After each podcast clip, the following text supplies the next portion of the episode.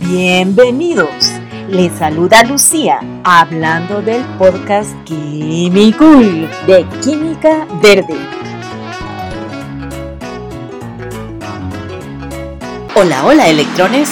En esta ocasión estaremos hablando sobre qué es la química analítica. Y bueno, ¿qué es química analítica?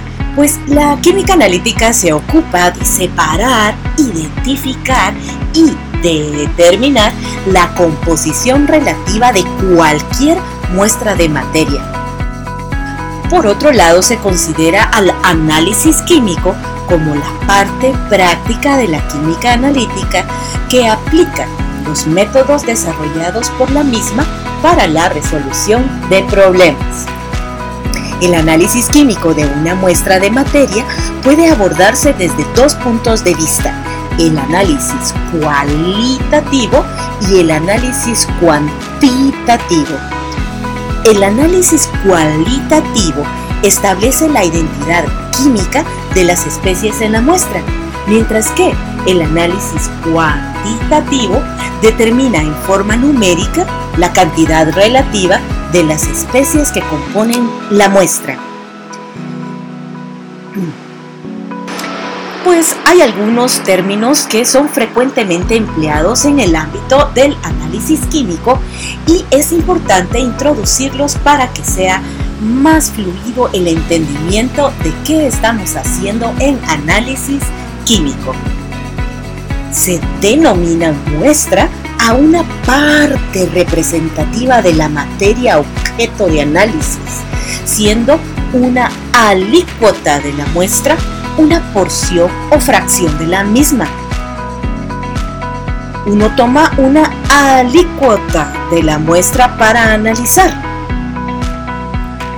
Se llama analito a la especie química objeto del análisis.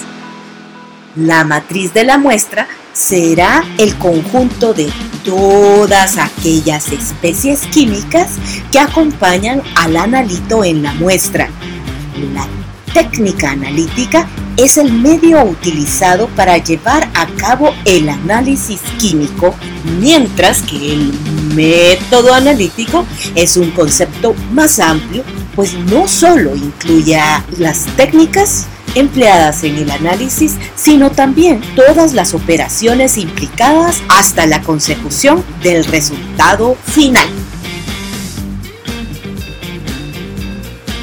Rara vez un método de análisis es 100% específico. En el mejor de los casos será selectivo. Por esta razón es muy común la aparición de especies interferentes durante un análisis. Estas especies químicas influyen en la respuesta del analito, pudiendo disminuir dicha respuesta, o sea, una interferencia negativa, o incrementarla, es decir, una interferencia positiva. El enmascaramiento es una vía comúnmente empleada para eliminar interferencias mediante la cual la especie interferente es transformada en otra especie química que no altera la respuesta del analito. La mayor parte de los métodos analíticos son relativos, es decir, el contenido de analito en la muestra se obtiene a través de un patrón de referencia. Se denomina disolución, patrón o estándar a una disolución de concentración exactamente conocida. Óigase, exactamente conocida. La gráfica que representa la respuesta analítica en función de la concentración del analito correspondiente se llama curva de calibrado o curva estándar. Fueron muchos términos, ¿eh? Vamos a elaborar un glosario con un listado de términos que nos serán muy útiles para tener el vocabulario apropiado para realizar nuestros reportes y también nuestros ejercicios en análisis químico. Así que revisa el portal para el listado de las palabras de glosario. Terminamos, estimados electrones. Recuerda revisar tu portal